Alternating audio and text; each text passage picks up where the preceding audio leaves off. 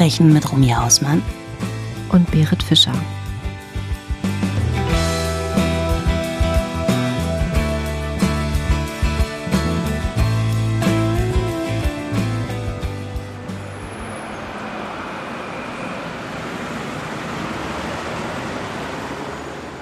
Es ist ein heißer Sommertag in Hannover. Die Mittagssonne, die an diesem Montag, den 3. August 2015, vom leicht bewölkten Himmel strahlt, lässt die Wasseroberfläche des Mittellandkanals im Stadtteil Großbuchholz glitzern. Es herrschte alltägliche Trubel. Autos und Fahrräder bahnen sich wie jeden Tag ihren Weg durch den Stadtverkehr und die Straßenbahnen fahren rumpelnd und quietschend über die Schienen. Jeder hat es eilig, um rechtzeitig von A nach B zu kommen. Und niemand ahnt, dass die Idylle am schönen Mittellandkanal gleich ein abruptes Ende haben wird. Auch nicht die Mitarbeiter des städtischen Wasser- und Schifffahrtsamtes, die gegen 12.30 Uhr sowohl zu Fuß als auch mit einem Boot unterwegs sind, um den Kanal zu säubern.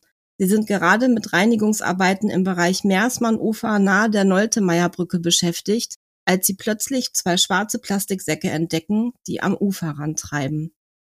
Als sie die Säcke bergen und anschließend öffnen, schrecken sie entsetzt zurück, denn in einem von ihnen befindet sich ein mehr als grausiger Inhalt. Aber damit ist der Albtraum noch lange nicht vorbei.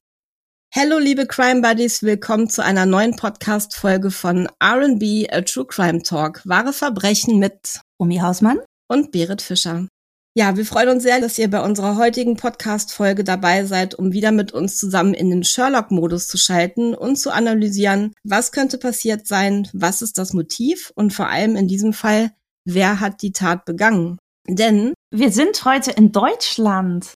Yes. Yes, cool. Ja. Cool. Ich habe schon, weißt du, ganz ehrlich, ich krieg ja schon Gänsehaut, wo du gesagt hast, die Mitarbeiter hier von dieser Kanalreinigung. Ich dachte, nein, die finden jetzt da eine Leiche. Und dann kam ja. auch noch Säcke. Oh mein Gott. Ja, der Fall ist äh, heftig, Buddy. Das kann ich dir schon vorab sagen. Also es ist auch leider so, das wollte ich eben noch sagen, der Fall konnte bis heute nämlich aufgrund mangelnder Hinweise und auch Spuren nicht aufgeklärt werden. Ich brenne schon darauf, dir heute meinen Fall zu erzählen, denn der hat mich aus diversen Gründen wirklich ganz schön beschäftigt und mitgenommen. Und soweit ich weiß, kennst du den Fall noch nicht und wir haben uns auch, glaube ich, noch nie darüber unterhalten. Von daher bin ich echt gespannt, was du dazu sagen wirst. Es ist ja auch deine Homebase, ne? Also ich glaube, das macht ja glaub, irgendwie auch noch so ein bisschen was aus, ne? Wenn man so das Gefühl hat, okay, das ist in der gleichen Stadt passiert. Es ist ja immer so, ähm, mhm. Verbrechen, auch über Verbrechen zu sprechen. Das, man hat ja immer so die Distanz. Aber manchmal gibt's halt dann irgendwelche Elemente, die holen das mit, mit einer Kleinigkeit total nah ran. Ob es jetzt irgendwie im Umkreis passiert oder ob man irgendwie Beteiligte kennenlernt, plötzlich ist es nicht mehr diese distanzierte Geschichte. Plötzlich ist es irgendwie echt und viel, viel emotionaler. Ich bin genau. sehr gespannt. Ja, das Ding ist auch, das ist ja hier in meiner absoluten und unmittelbaren Nähe passiert. Nicht alles, aber zum Teil. Und das war das, was mich auch damals so, ja, beschäftigt hat, ne? Also wenn mhm. du weißt, dass es auch noch irgendwie da passiert, wo du schon 10.000 Mal lang gegangen bist und die Ecken, die kennst du alle irgendwie äh, mhm. ziemlich gut, dann ist das nochmal irgendwie so ein bisschen andere Geschichte, finde ich. Der Mord an Bernd Mukiewski, um den geht's nämlich heute, ist nichts für sensible Menschen und schwache Nerven. Denn es kommen halt auch Themen darin vor wie extrem grausame Gewalt und sehr grafische Schilderungen. Und deswegen wollte ich das vorher einmal als Warnung rausgeben. Wenn sich jetzt vielleicht einige von euch fragen, warum ich so einen Fall gewählt habe, der so grausam ist, dann sicherlich nicht aus Sensationsgier, sondern vor allem, weil der oder die Täter bisher nicht ermittelt werden konnten und die Angehörigen und Freunde des Opfers bis heute, also acht lange und quälende Jahre danach, immer noch keine Antworten auf ihre vielen Fragen erhalten haben. Und weil ich ja, äh, wie ich eben schon sagte, das Ganze hat sich halt in meiner unmittelbaren Nähe abgespielt und das beschäftigt mich damals wie heute. Also ich denke da immer mal wieder drüber nach, vor allen Dingen, wenn ich eben da unterwegs unterwegs bin, und das bin ich ziemlich oft, wo das Ganze zum Teil passiert ist. Naja, und ich glaube gerade auch bei mir sagt der Name gar nichts. Ich habe wirklich von diesem Fall noch gar nichts gehört. Und wenn du sagst, er ist ungeklärt und das seit acht Jahren und da gibt's eine Familie, da gibt's Freunde und Freundinnen, dann mhm. glaube ich, ist es umso wichtiger, dass man darüber auch spricht, weil gerade so diese Verbrechen, über die vielleicht, die vielleicht bei euch eine Notiz waren in der Zeitung, ja, die vielleicht in irgendeiner größeren Zeitung nochmal so eine Randnotiz waren. Aber wie gesagt, wenn ich es nicht kenne und ich habe immer so das Gefühl, ich kenne so viele Fälle, mhm ich finde es immer total wichtig, dass man auch diese kleineren Verbrechen, ist es ja gar nicht, ist es ein Mord, es ist nee, ein grausamer Mord. Kein kleines die, Verbrechen, die einfach, nicht. Ich, ich, ja. ich meine das in Bezug auf die Berichterstattung vielleicht auch. Ach so. Weißt du, mhm. dass man, dass man die tatsächlich auch nochmal bespricht und vielleicht den Leuten auch ins Gedächtnis ruft. Auf jeden Fall. Das ist auch was, was mich extremst gewundert hat, weil der Fall war wirklich nur hier in der lokalen Presse. Also alles, was so hier Hannover oder Großraum Hannover ist. Ich kann mich nicht dran erinnern, dass das irgendwie so super präsent in ganz Deutschland war. Das glaube ich nicht. Also es gibt viele Menschen, die den Fall überhaupt nicht kennen. Ich habe auch schon mal im Freundeskreis da mal ein bisschen drüber gesprochen, auch damals, aber kennt eigentlich fast niemand. Von daher liegt es mir echt auch nochmal sehr am Herzen, das heute nochmal zu erzählen. Ja, finde ich super. Ja, es geht heute um den grausamen Mord, wie gesagt, an Bernd Mukiewski. Und ich erzähle jetzt erstmal so ein bisschen über Bernd und sein Leben. Wie so oft bei schönem Wetter hatte sich der 70-jährige Rentner Bernd Mukiewski mit Kissen, Kippe und Kaffeetasse am Fenster seiner kleinen Hochparterre-Wohnung gemütlich gemacht. Im Hintergrund läuft seine geliebte Schlagermusik. Hier in der Haltenhoffstraße Nummer 237 im hannoverschen Stadtteil Herrenhausen, das ist im Westen von Hannover, für die, die sich hier nicht so auskennen, wohnt er seit seiner Scheidung alleine. Das ist echt eigentlich ein ganz schöner Stadtteil. Da sind zum Beispiel die weltberühmten Herrenhäuser Gärten. Ich weiß nicht, ob du die kennst, Buddy, schon mal von gehört? Mhm. Das sind Barockgärten. Das ist echt total schön. Also es ist echt auch ein beliebtes Ausflugsziel. Wirklich ein schöner Stadtteil, wo der Bernd gewohnt hat. Bernd war früher viele Jahre bei den Stadtwerken in Hannover im Tiefbau tätig. Wie gesagt, jetzt ist er ja Rentner, ist 70 Jahre alt und er verbringt seine Freizeit unter anderem in seinem Schrebergarten in einer Kleingartenkolonie im Stadtteil Burg. Das ist nicht so weit von ihm entfernt. Mit dem Auto würde ich mal sagen neun bis zehn Minuten ungefähr. Er hat drei Kinder, zu denen er aber angeblich keinen Kontakt mehr hat. Es gibt da verschiedene Quellen, die ich bei meiner Recherche gefunden habe. Einige sagen, er hätte den Kontakt angeblich abgebrochen. Andere Quellen sagen, dass er seine Kinder oder eins von den Kindern, ich meine, die sind ja schon erwachsen, ab und zu mit im Schrebergarten zu Besuch hatte. Bernd plaudert gerne mit den vorbeikommenden Nachbarn, aber auch mit Passanten entwickelt sich das eine oder andere Gespräch. Jeder hier kennt ihn daher auch unter dem Spitznamen der Mann am Fenster. Wer oh stehen oh bleibt, bekommt von Bernd auch gerne, ja, bekommt von Bernd auch gerne des Öfteren ein Käffchen gereicht. Also der oh hatte nein. wirklich diesen, ja. Ach. Ja, hat er so mit seinem, weiß, mit seinem Kissen auf der Fensterbank, da hat er sich dann so rausgelehnt und dann hat er seinen Kaffee getrunken, ne, eine Zigarette geraucht und hat dann da mit den Leuten gequatscht, die vorbeigegangen sind, also überwiegend Nachbarn, aber auch mal mit Fremden vielleicht. Und äh, deswegen hatte er auch diesen Spitznamen, der Mann am Fenster. Oh, wie schön. Einmal in der Woche trifft er sich mit Freunden in einer Kneipe zum Skat spielen und dann genehmigt er sich auch gern mal das eine oder andere Bierchen. Aber 2015 geht es ihm gesundheitlich nicht besonders gut. Er hat Herz-, Lungen- und Nierenprobleme und ist außerdem Diabetiker. Und er muss Herzmedikamente nehmen und sich täglich Insulin spritzen. Und darüber führt er auch ganz genau und akribisch ein Diabetestagebuch. Da trägt er also wirklich ne, jeden Tag dann eben die Sachen ein. Und sein Arzt warnt ihn wirklich dringlich davor, weiter Alkohol zu trinken und zu rauchen, denn der Arzt sagt, sonst hätte er wirklich nur noch eine Lebenserwartung von ungefähr einem Jahr. Und Bernd ist auch ein bisschen geschockt davon, von der Aussage. Und ändert tatsächlich dann seinen Lebensstil. Er trinkt zum Erstaunen seiner Freunde kein Alkohol mehr, schränkt das Rauchen ein und er geht kaum bis gar nicht mehr in die Kneipe. Und deswegen beschränken sich seine zwischenmenschlichen Kontakte dann bald darauf nur noch auf eine Nachbarin, der Name ist unbekannt, und auch einen engen Bekannten, der Name ist auch unbekannt. Also den Fall gab es auch bei XY, da wurden die Namen dann noch abgeändert. Also den richtigen Namen konnte ich auch nicht rausfinden von den beiden, aber ich denke, das ist auch jetzt nicht so dramatisch für meine Fallerzählung. Die Nachbarin ist eine ältere Dame, die besucht Bernd regelmäßig, die frühstücken oft zusammen, eigentlich fast täglich und die reden dann dabei über alles Mögliche und außerdem hilft sie Bernd so ein bisschen im Haushalt und macht sein Bett und diverse andere Dinge in seiner Wohnung und sie besitzt auch einen Schlüssel zu seiner Wohnung. Mhm. Die sitzen aber auch gerne mal zu dritt bei Kaffee und Kuchen zusammen, denn wie gesagt, Bernd hat ja noch diesen anderen engen Bekannten. Die beiden kennen sich aus der Kneipe, wo Bernd früher immer hingegangen ist und die verstehen sich sehr gut. Und was ich auch sehr schön fand zu lesen, die haben sich immer gegenseitig geholfen. Der Bekannte ist circa 43 Jahre alt, angeblich Frührentner. Da weiß ich aber auch nicht, ob das wirklich stimmt. Das stand in der Einquelle so. Und er besitzt kein eigenes Auto. Der Bernd hat jedoch ein Auto und deswegen fährt er mit seinem Bekannten auch regelmäßig zum Einkaufen. Also die fahren zusammen einkaufen und helfen sich so ein bisschen im Alltag. Wir kommen jetzt zum 28. Juli 2015. Das ist der Tag, an dem die Tat passiert ist. Ich erzähle jetzt mal so ein bisschen vom Tattag, denn die Polizei konnte die letzten Stunden von Bernd relativ genau rekonstruieren. Der 28. Juli 2015, das ist ein Dienstag, beginnt bei Bernd wie jeder andere Tag auch. Er stellt seinen Wandkalender in der Küche ein, etwas, was er wirklich jeden Morgen tut, und macht sich seinen Kaffee. Dann steht er schon relativ früh an seinem Fenster und plaudert mit den Menschen, die dort vorbeikommen. Und circa gegen 9.30 Uhr beobachtet eine Frau im Vorbeigehen, wie sich Bernd Mukiewski an seinem Fenster mit zwei ihr unbekannten Männern streitet. Sie kann aber nicht raushören, um was es genau geht. Diese Frau meldet das Ganze später auch anonym an die Polizei. Ihr Name ist also nicht öffentlich bekannt und auch nicht, ob sie eine Nachbarin war. Also das weiß man nicht genau, ob die da nur zufällig vorbeigekommen ist oder ob sie tatsächlich dort auch im Haus gewohnt hat.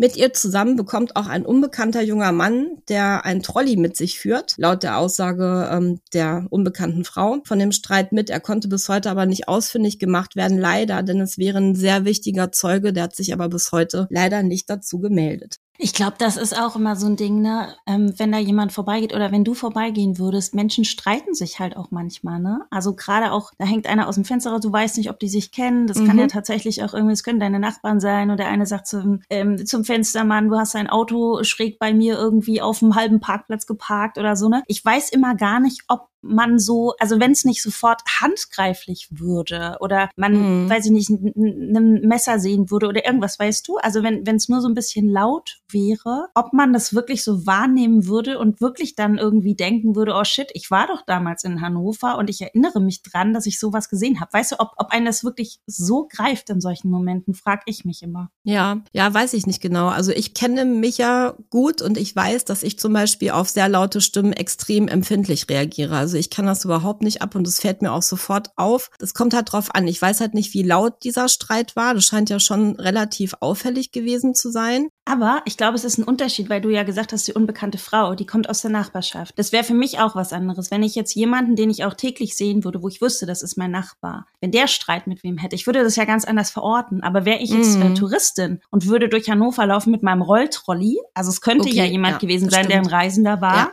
Und da wäre halt irgendwie so ein bisschen laut. Ich glaube, ich wüsste das gar nicht mehr, ehrlich gesagt. Mm, das kann gut sein. Man guckt dann vielleicht mal kurz hin und denkt sich dann, ach, genau. naja, und dann geht man halt weiter und dann ist auch schon wieder raus aus dem Kopf, ne? Mm. Einer der beiden unbekannten Männer steht bei Bernd am Fenster und streitet sich mit ihm.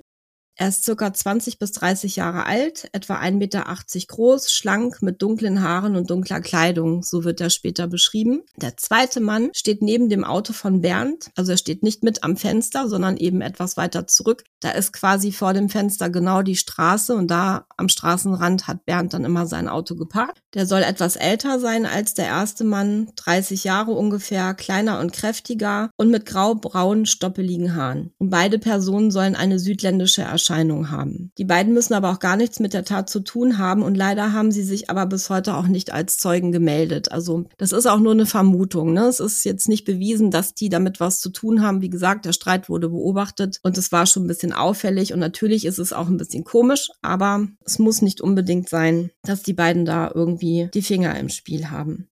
Es wird auch gemunkelt, weil gegenüber von Bernd, genau wirklich gegenüber von Bernds Haus ist die JVA Hannover, die Freigängerabteilung. Also die Justizvollzugsanstalt Hannover hat dort ihre Freigängerabteilung. Und ich habe da mal ein bisschen recherchiert. Es ist eher unwahrscheinlich, dass die beiden daher eventuell kam. Da gibt es ganz strenge Regeln. Also die dürfen halt nicht kommen und gehen, wie sie wollen, sondern die haben halt feste Zeiten, die dürfen zum Beispiel arbeiten gehen, müssen dann aber auch straight wieder in die Anstalt und können da auch nicht nachts irgendwie raus oder solche Geschichten. Ähm, das ist schon sehr streng geregelt, also von daher eher unwahrscheinlich. Ich glaube auch, dass man, dass man genau sowas ja eigentlich auch sofort kontrolliert, oder? Wenn du, wenn du ja. diesen Tag rekonstruierst und weißt halt, dass da direkt gegenüber die Freigängerabteilung der JVA ist, das ist mhm. wahrscheinlich das Erste, was du auch prüfst. Wann war wer da und, und wäre jemand von unseren Freigängern zum na, zu, genau. zum Zeitpunkt dieses Streites vielleicht da auch gewesen. Das denke ich auch, dass das etwas ist, was die Polizei mit als erstes sicherlich auch kontrolliert haben wird.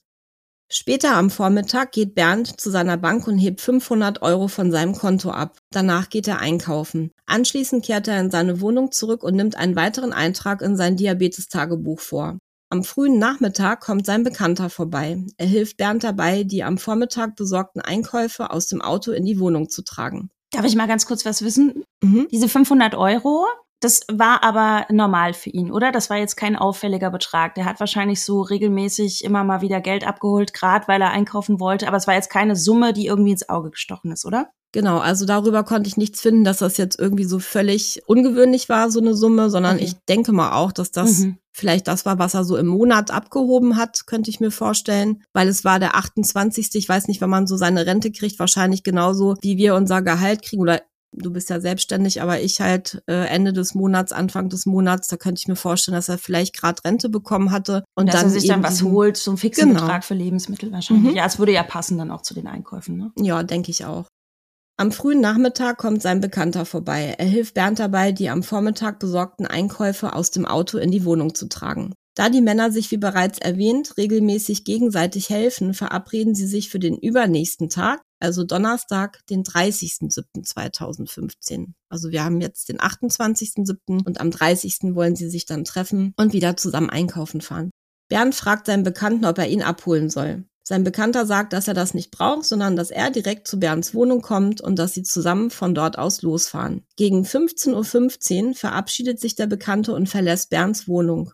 Um circa 16 Uhr, also circa 45 Minuten nachdem Bernds Bekannter gegangen war, wird von Zeugen beobachtet und diese werden nicht genauer benannt, also so steht nur Zeugen haben beobachtet, wie Bernd wieder am Fenster steht und sich mit einem fremden Mann unterhält. Aber ganz normal, also kein Streit, sondern die unterhalten sich einfach. Es ist dabei aber nicht klar, ob dieser Mann einer von den beiden Männern ist, mit denen sich Bernd am Morgen gestritten hatte. Dieser Moment am Fenster ist das letzte Mal, dass Bernd lebend gesehen wird. Später am Nachmittag, gegen 17 Uhr, hört eine weitere Nachbarin angeblich zwei fremde männliche Stimmen aus Bernds Wohnung. Aber was, was da, also haben die sich auch gestritten? War das irgendwie laut oder konnte sie da irgendwas entnehmen oder? Nee, die haben sich ganz normal unter. Ach so, die, die, du meinst äh, die beiden männlichen Stimmen, Mhm. die aus der Wohnung kamen. Darüber ist nichts weiter bekannt. Also sie hat einfach nur diese Stimmen gehört und ob die sich jetzt gestritten haben, da gibt's keine Aussage drüber in keiner Quelle. Okay. Am Freitag, dem 31. Juli 2015, erhält die Polizei Hannover einen Anruf. Am Telefon ist der Bekannte von Bernd Mukiewski. Er ist sehr aufgeregt und meldet seinen sonst so zuverlässigen Kumpel als vermisst. Denn am Tag der verabredeten Einkaufsfahrt, also dem 30. Juli 2015, öffnete Bernd nicht seine Wohnungstür und auch sein Auto. Das ist ein silberblau metallicfarbenes Peugeot Cabrio 206 CC. Wir sind wieder hier bei den Autofreaks unter Autofreaks. irgendwie haben wir jede Folge irgendwas mit Autos. Ich weiß, ich weiß auch nicht. Aber gut, jeder hat ja oder fast jeder hat ja ein Auto und wahrscheinlich ist es einfach ganz normal. Baujahr 2002 übrigens, wen es noch interessiert und mit Kennzeichen H-EZ, also Heinrich Emil Zeppelin 113. Das Auto steht nämlich nicht wie sonst an der Straße vor dem Haus. Es ist verschwunden und der Bekannte von Bernd versucht ihn dann äh, mit mehreren Telefonanrufen zu erreichen, Festnetz, Handy, aber Bernd geht nirgendwo ans Telefon.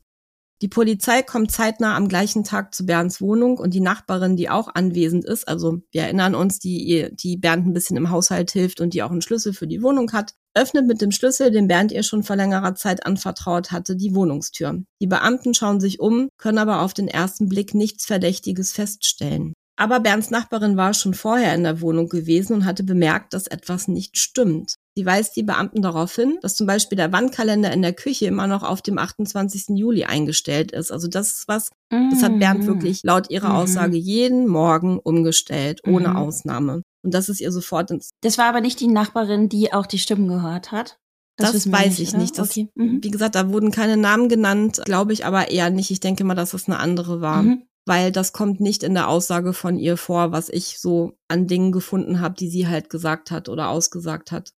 Dass Bernd diesen Kalender nicht umgestellt hat, das beunruhigt sie, denn sie weiß, dass Bernd die feste Angewohnheit hat, den Kalender eben jeden Morgen auf das aktuelle Datum umzustellen. Und außerdem berichtet sie dem Polizisten, dass der letzte Eintrag in seinem Diabetesbuch, was nämlich noch in der Wohnung liegt, vom 28. Juli stammt. Das Ja, okay. bedeutet, dass er seit drei Tagen da nichts mehr eingetragen hat. Ja, also dann wissen wir ja eigentlich safe, dass das der Tag gewesen sein muss, wo er verschwunden ist, ne? Das sieht so aus, genau. Wenn er zum Beispiel verreist wäre, dann hätte er auch Bescheid gesagt. Er hätte also seinem Bekannten und auch der Nachbarin sicherlich davon irgendwas erzählt, wenn er spontan irgendwie dann doch irgendwo hingefahren wäre. Und er hätte auch das Diabetesbuch mitgenommen, Mhm. denke ich mal, ne?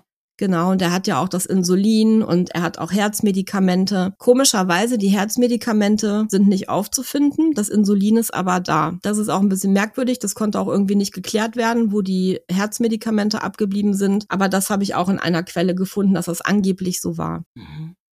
Ebenfalls beunruhigend ist, dass Bernd am 29. Juli mit der Nachbarin wie schon so oft zum Frühstück in seiner Wohnung verabredet war, also quasi am Tag danach. Seine Nachbarin hat bei ihm geklingelt, aber Bernd öffnete nicht, was sehr ungewöhnlich war. Daraufhin hat sie mit ihrem Schlüssel die Wohnung geöffnet und hat nachgesehen. Also das war der Moment, wo sie schon vor der Polizei in der Wohnung war. Und Bernd war aber nicht da und noch merkwürdiger war, und es ist ja auch sofort aufgefallen, dass sein Bett unangetastet war. Denn sie hat immer sein Bett gemacht, ohne Ausnahme. Also er hat es nie selber gemacht, sondern es war immer sie. Und sie hatte auch so eine bestimmte Art, also sie war, sie wusste ganz genau, wie sie die Bettwäsche halt gefaltet hatte oder die Bettdecke. Und das war alles noch genau so, wie sie es am 28. quasi zurückgelassen hatte. Und daher weiß man auch oder wusste sie sofort, dass er wohl in der Nacht vom 28. auf den 29. Juli dort schon nicht mehr geschlafen hatte. Mhm. Mhm. Wir erinnern uns, Bernd hat ja auch einen Schrebergarten, auch da hat die Polizei gesucht, aber da ließen sich auch keine verdächtigen Dinge irgendwie feststellen. Also da gab es keine Spuren, dass da irgendwie was passiert sein sollte oder passiert ist. Und wie gesagt, in der Wohnung kann die Polizei erstmal keine Hinweise auf ein Verbrechen finden, aber Bunny ein großer Irrtum, wie sich später nämlich noch herausstellen wird.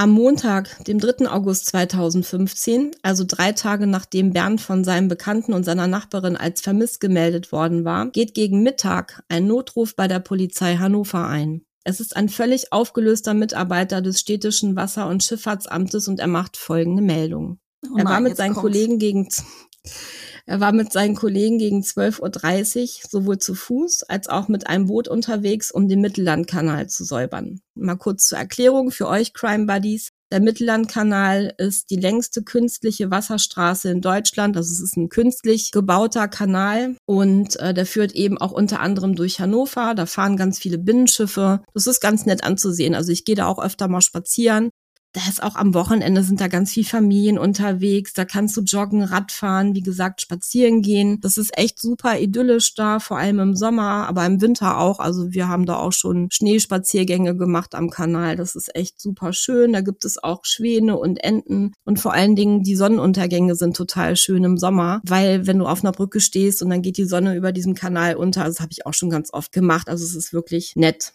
Kommen wir zurück zu diesem Mitarbeiter vom städtischen Wasser- und Schifffahrtsamt.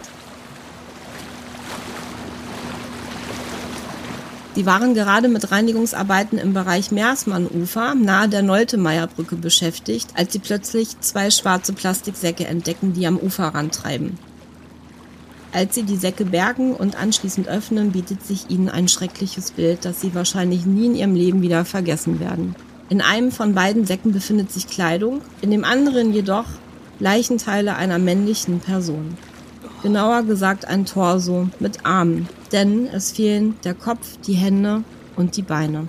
Oh, nee. Mhm. Die herbeigerufene Polizei sperrt rund um den Fundort alles ab und ist ebenfalls völlig geschockt von dem Anblick, der sich ihnen bietet.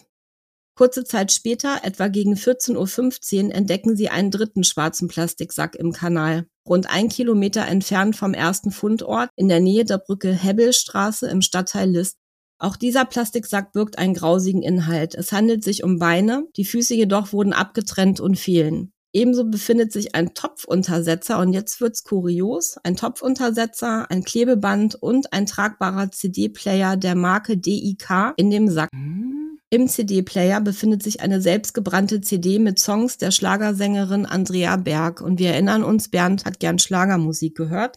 Die CD ist auch handschriftlich beschriftet. Da steht Aber dann drauf das, eben. Ist das seine Schrift oder ist das eine fremde Schrift? Da kommen wir gleich noch zu. Okay. Genau. Also Andrea Berg Abenteuer. Also ich Schlagermusik höre ich jetzt überhaupt nicht. Ist jetzt nicht so mein Metier. Aber die war da drin, genau. Kopf, Hände und Füße des Toten fehlen weiterhin. Die Polizei sucht im weiteren Tagesverlauf dann mit einem Schlauchboot, mit Polizeitauchern, Leichenspürhunden und auch per Drohne nach den noch fehlenden Teilen. Also die gucken halt, ob da vielleicht noch irgendwo weitere schwarze Plastiksäcke im Kanal zu finden sind, aber leider finden sie nichts. Und der Torso wird dann sofort in die Rechtsmedizin gebracht und dort wird dann festgestellt bei der Obduktion, dass er mehrere Rippenbrüche aufweist. Aber die Arme sind noch am Torso dran und da findet man wohl auch Abwehrverletzungen. Die wissen aber in dem Moment noch nicht, zu wem diese Leichenteile gehören. In den nächsten Tagen wird die Suche dann noch fortgesetzt und parallel werden Daten von vermissten Fällen abgeglichen. Nach einem DNA-Abgleich durch das Landeskriminalamt Niedersachsen steht relativ schnell fest, die Leichenteile gehören zu Bernd Mukiewski. Angehörige und Freunde sind total geschockt. Warum wurde Bernd ermordet? Ihr Bernd, der immer freundlich und hilfsbereit war. Was kann passiert sein, dass ein 70-jähriger Rentner und das habe ich mich halt auch schon tausendmal gefragt, der noch nie etwas mit der Polizei zu tun hatte und ein ganz normales und bescheidenes Leben geführt hat, umgebracht wird und dann auch noch auf so eine unvorstellbar grausame Art und Weise. Die Polizei bildet die Mordkommission Kanal, und jetzt werden auch Bilder von Bernd sowie von der Kleidung, die sie ja in dem einen Sack gefunden haben, den Gegenständen, also CD-Player etc. und seinem Auto, was ja immer noch fehlt, wird ein Zeugenaufruf der Polizei gepostet, also richtig mit, mit Fotos und so weiter. Und zusätzlich wird eine Belohnung in Höhe von 3000 Euro ausgesetzt. Sag mal, war, aber war das die Kleidung, die er getragen hat? Also war der Torso und war das nackt quasi und es waren ja. seine Klamotten? Okay. Genau, also es sieht danach aus. Explizit erwähnt wird das nirgendwo, aber ich gehe da mal ganz stark von aus, weil, wie gesagt, genau, die, der Torso war nackt und es ist ja, wie du gesehen hast, so, ein, so eine Art rotes Polohemd ist es, glaube ich. Dann so eine Boxershorts und schwarze Schuhe, was ich persönlich aber auch irgendwie merkwürdig finde. Also wer, wenn man sich vorstellt, wer, wer rennt denn so durch die Wohnung? Also Boxershorts, Poloshirt und, und Schuhe? Vielleicht ist die Hose einfach verschwunden geblieben. Kann auch sein, ja. Aber allein die Vorstellung, ich meine, also es ist ja, ich denke mir immer so, okay, warum ein Rentner, warum eine Rentnerin? Also das erste wäre immer so Geld, ja, du haust eine Oma nieder, weil du ihr Geld willst, ja. Aber mhm. diese, was macht denn diese Grausamkeit da noch? Also jemanden dann wahrscheinlich auch zu zwingen, sich auszuziehen, jemanden zu treten oder zu schlagen, woher sollen denn sonst die Rippenbrüche kommen und dann wirklich jemanden zu töten und dann die Leiche noch zu zerteilen? Genau. Also ich finde diese ganze Art und Weise, also erstmal sowieso, dass das überhaupt passiert ist, klar, ist schlimm, aber dann auch noch das Wie, ne? Also das steht ja irgendwie in keinem Verhältnis. Und es ist auch eben seltsam, ne? weil gerade wenn du diese Raubüberfälle oder auch die, äh, so in der Wohnung oder vielleicht auch auf der Straße hast, ähm, bei älteren Menschen vielleicht auch. Ne? Mhm. Also es ist ja öfter so, dass, dass die da mal jemanden in ihrer Wohnung auch haben. Also das haben wir ja schon öfter gelesen. Ne? Ja. Aber dass das dann so ausgeweitet wird, das habe ich auch noch nie gehört. Hm, ja, es ist schon sehr extrem. Also das ist auch was, was die Polizei sich nicht erklären kann, warum das quasi so eskaliert ist. Also man hätte, man hätte es vielleicht auch anders handhaben können, aber da, wie gesagt, da kommen wir gleich nochmal zu. Die Polizei untersucht aufgrund von Zeugenaussagen, die sich auf den 28. Juli beziehen, also auf den Tag, an dem Bernd sich mit den beiden fremden Männern gestritten hatte und gegen späten Nachmittag das letzte Mal lebend gesehen worden war, untersuchen sie die Wohnung von Bernd noch einmal genauer. Und langsam fügt sich ein schreckliches Bild zusammen, was sich am 28. Juli 2015 abgespielt haben muss. Wie gesagt, wir erinnern uns nochmal, er wurde gegen 16 Uhr das letzte Mal lebend gesehen, als er sich am Fenster stehend mit diesem Mann unterhalten hat, aber da war ja nichts Außergewöhnliches, das war ja alles ganz normal. Man weiß aber eben auch nicht, ob das einer von den beiden Männern war, mit denen er sich morgens gestritten hatte, gehe ich eigentlich nicht von aus. Also das glaube ich nicht, ich glaube, das war irgendein anderer. Nee, und wenn du sagst, dass er dass er sowieso öfter also aus dem Fenster raushing und dass er vielen auch genau. Kaffee gegeben Also er wird da wahrscheinlich mehrere Fensterbekanntschaften auch gehabt haben. Ne? Ja, das denke ich auch. Der kannte 10.000 Leute. Mhm. Also das konntest du auch gut recherchieren. Der kannte wirklich so viele Leute dadurch. Wahnsinn. Gegen 17 Uhr hört eine Nachbarin, wie gesagt, diese zwei fremden Männerstimmen, die aus Bernds Wohnung kommen. Und wie die Polizei später anhand der Spurenlage in der Wohnung rekonstruieren kann, muss es im Flur der Wohnung aus bislang unbekannten Gründen zu der Tat gekommen sein. Im Flur? Mhm, ja. Okay. Bernd wird dort von den unbekannten Tätern erschlagen. Was? Hm, komme ich später nochmal drauf. Auf dem Teppich, der im Flur liegt, da liegt so ein Läufer, so ein dunkler Läufer, können später Blutspritzer nachgewiesen werden. Außerdem fehlen 450 Euro. Wir erinnern uns, er hat 500 Euro abgehoben am frühen Vormittag. Es ist also der Rest von den 500 Euro, die Bernd am Vormittag abgehoben hatte und davon hatte er so wie es aussieht, dann wohl circa 50 Euro für seinen Einkauf ausgegeben. Und jetzt stellt sich die Frage, haben die Täter von dem Geld gewusst? Haben die ihn vielleicht in der Bank schon beobachtet? Das ist zum Beispiel eine Spekulation. Ähm, haben die vielleicht gedacht, zu Hause gibt's noch mehr und sind ihm vielleicht gefolgt und haben ihn so ein bisschen ausspioniert erstmal. Oder hatte die Tat ein ganz anderes Motiv und das Geld war eventuell nur so ein Zufallsfund. Die haben sich gedacht, ach, das stecken wir dann auch gleich nochmal ein. Es ist dann so, dass die Täter Bernd anscheinend erstmal im Flur liegen lassen, denn sie verlassen die Wohnung und fahren mit seinem Auto davon, denn das Auto ist ja auch weg. Niemand von den Nachbarn hat etwas von dem Verbrechen mitbekommen. Keiner ja, hat genau, was gehört. Genau, das, das irritiert mich gerade zutiefst, wenn ich mir überlege. Also ich meine, das Szenario kriege ich irgendwie total schnell vor Augen. Weißt du, die, die klingeln halt bei ihm, er macht die Tür auf, sie sind halt im Flur. Okay, so schnell kann es gehen. So, aber jemanden in seinem Flur, ich meine, der Flur liegt ja quasi auch direkt am Hausflur. Und wenn das ein Mehrfamilienhaus ist, jemanden da zu erschlagen und niemand bekommt's mit. Mhm. Vor allen Dingen, wenn man überlegt, wie viele Leute ihn auch kennen und, und irgendwie ja, und wenn die andere Nachbarin, die andere Nachbarin hat ja Männerstimmen auch gehört. Weißt mhm. du, das wird wahrgenommen. Wenn ich mir denke, ich habe jetzt irgendwie gedacht, okay, die drängen den vielleicht in den Flur und dann wirst du halt vielleicht gleich geknebelt oder irgendwie sowas. Und mhm. dann hört dich keiner, okay, ist mir logisch. Aber direkt quasi rein und jemanden zu erschlagen, ja, ich weiß nicht, ob das sofort passiert ist oder ob die, ich komme da auch gleich drauf oder nochmal drauf, wie die überhaupt in die Wohnung gekommen sind. Ähm, da gibt's auch noch eine ganz interessante Aussage in einem Forum, die ich noch gefunden habe. Also ich habe mich halt gefragt, ne, wie, sind die, wie sind die Männer überhaupt in die Wohnung gelangt und hat er sie freiwillig reingelassen? Denn es gibt nämlich laut Polizei keine Einbruchspuren. Also muss er die ja freiwillig reingelassen haben beim ersten Mal. Naja, wenn es klingelt, ne? Denn es gibt nämlich auch noch ein zweites Mal. Aber da kommen wir gleich noch zu. Okay, okay, ich muss aufhören, dich zu unterbrechen. Nee, das alles ist, gut. So, wie gesagt, die Polizei kann keine Einbruchsspuren an der Wohnungstür entdecken. Und vor allem, wenn das die beiden Männer waren, mit, mit denen er sich morgens gestritten hat, warum hat er sie dann überhaupt reingelassen? Nehmen wir mal an, die waren das, die würde ich ja nicht in meine Wohnung lassen. Aber wenn du es gar nicht siehst, wenn du vielleicht einfach ähm, die Tür aufmachst, weil du denkst, es ist die ähm, Nachbarin, die halt immer zum Betten machen kommt und zum Frühstücken. Also wenn du gar nicht kann damit rechnest. Auch sein, ja. Aber warte mal, wo er da im, im Flur lag, war er schon tot oder lebte er noch? Das weiß man nicht. Ach so, du hast ja gesagt, er wurde erschlagen, aber man, mhm. man weiß nicht, ob er sofort gestorben ist. Genau. Okay. Das kann gut sein, dass er da noch gar nicht tot war. Oh Gott. Oder vielleicht doch. Also das äh, weiß man nicht. Ließ sich auch wohl nicht mehr nachvollziehen. Ich habe mich ja gefragt, wenn das die beiden Männer vielleicht von morgens waren, mit denen er sich gestritten hat, warum hat er sie überhaupt reingelassen? Denn im Internet, das hatte ich eben schon erwähnt, gibt es in einem Forum eine Aussage von einer Person, die Bernd angeblich, also diese Person kannte Bernd angeblich persönlich. Und diese Person postete im April 2016, also ungefähr ein Jahr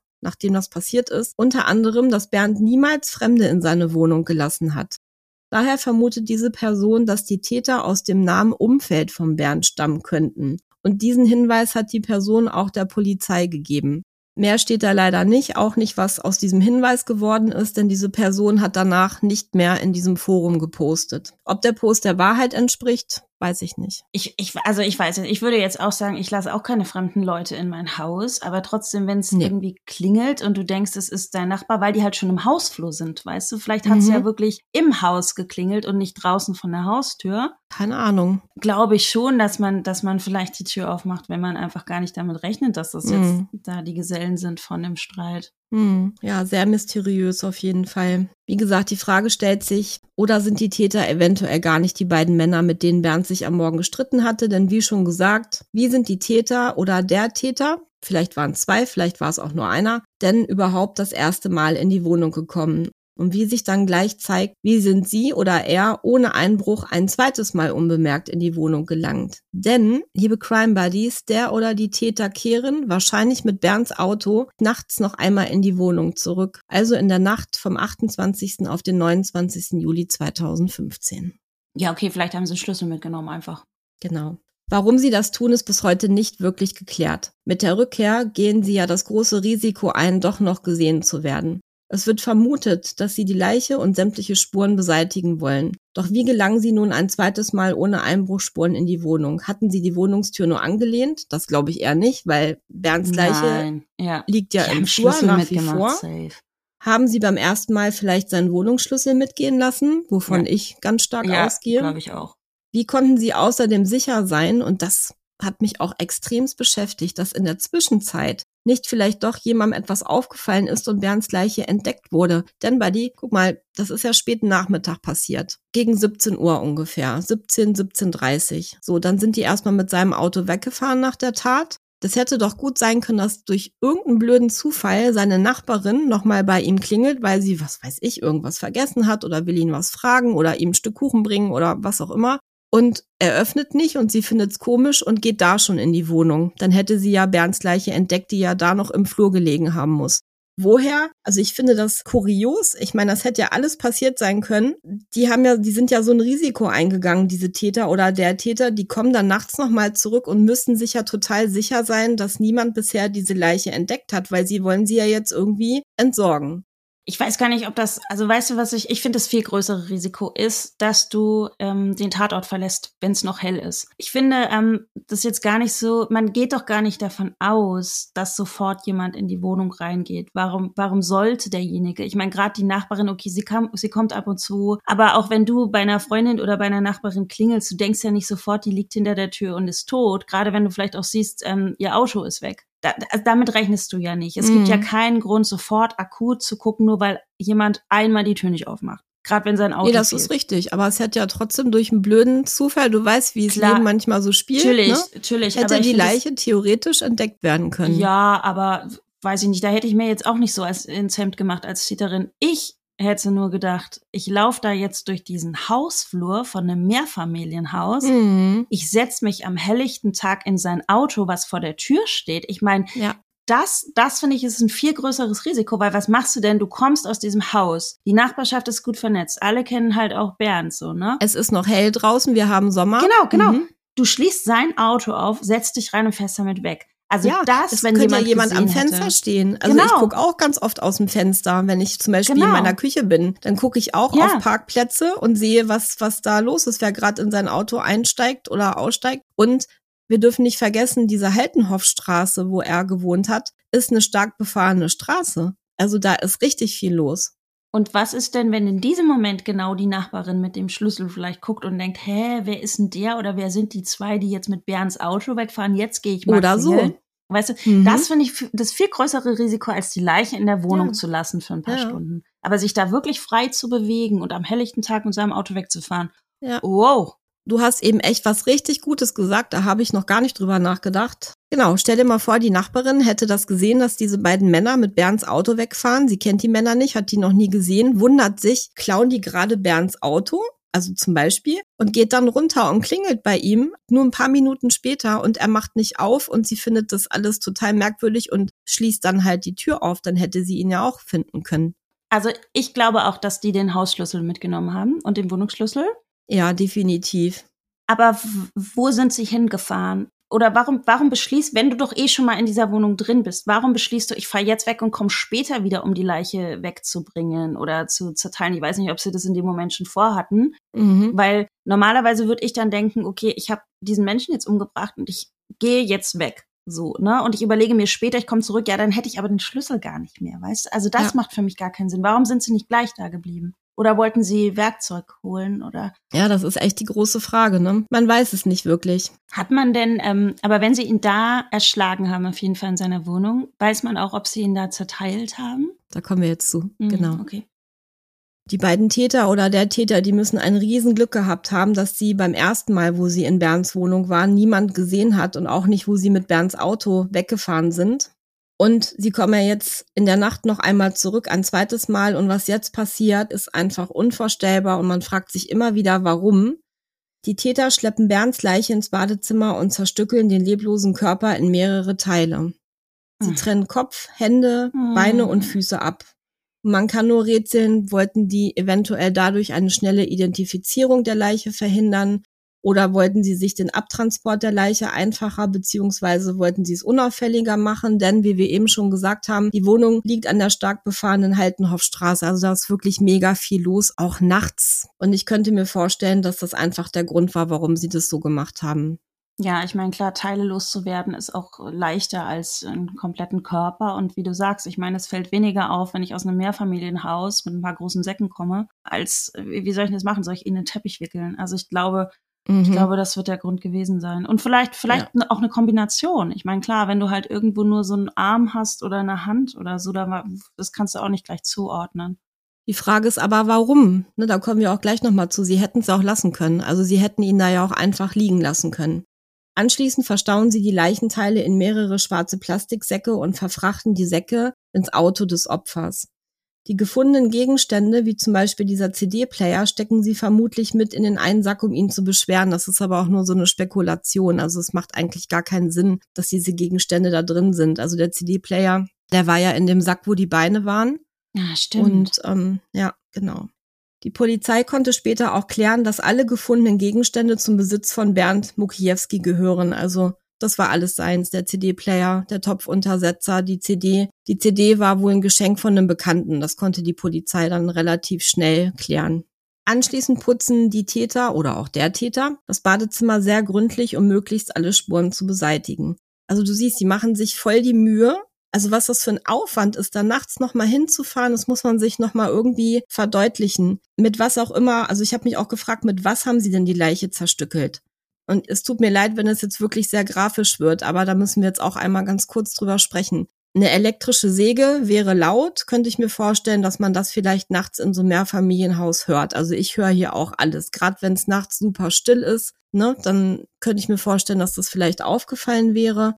Eine normale Säge, also eine Handsäge, das ist, stelle ich mir sehr anstrengend vor. Und es gibt aber auch nichts ähm, von der von der Obduktion, wo die Rechtsmedizin gesagt hat, wir haben hier irgendwie so Sägespuren oder mhm. Messer. Es gibt ja auch so ganz, ganz scharfe Messer, die du auch bei der Jagd irgendwie hast, um Tiere zu zerteilen. Also die haben da nichts Konkretes gefunden. Ich denke schon, dass sie das gefunden haben. Also das glaube ich schon. Aber die Polizei hat dazu keine öffentliche Stellung genommen. Ich könnte mir vorstellen, dass sie das mit Absicht ne? nicht rausgeben mhm. aufgrund Täterwissen. Mhm, mh.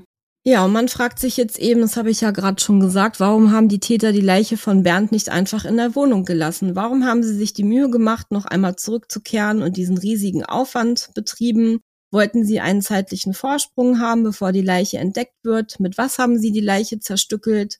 Und auch, dass die Polizei mit Sicherheit weiß durch die Obduktion, was wahrscheinlich das Tatwerkzeug war, hält aber die Infos eben eventuell zurück, weil es eben Täterwissen ist und wie gesagt, der Fall ist ja noch nicht aufgeklärt und ja, vielleicht sind diese Infos hoffentlich irgendwann noch mal total wichtig, falls dann doch noch mal jemand irgendwie als Täter identifiziert wird.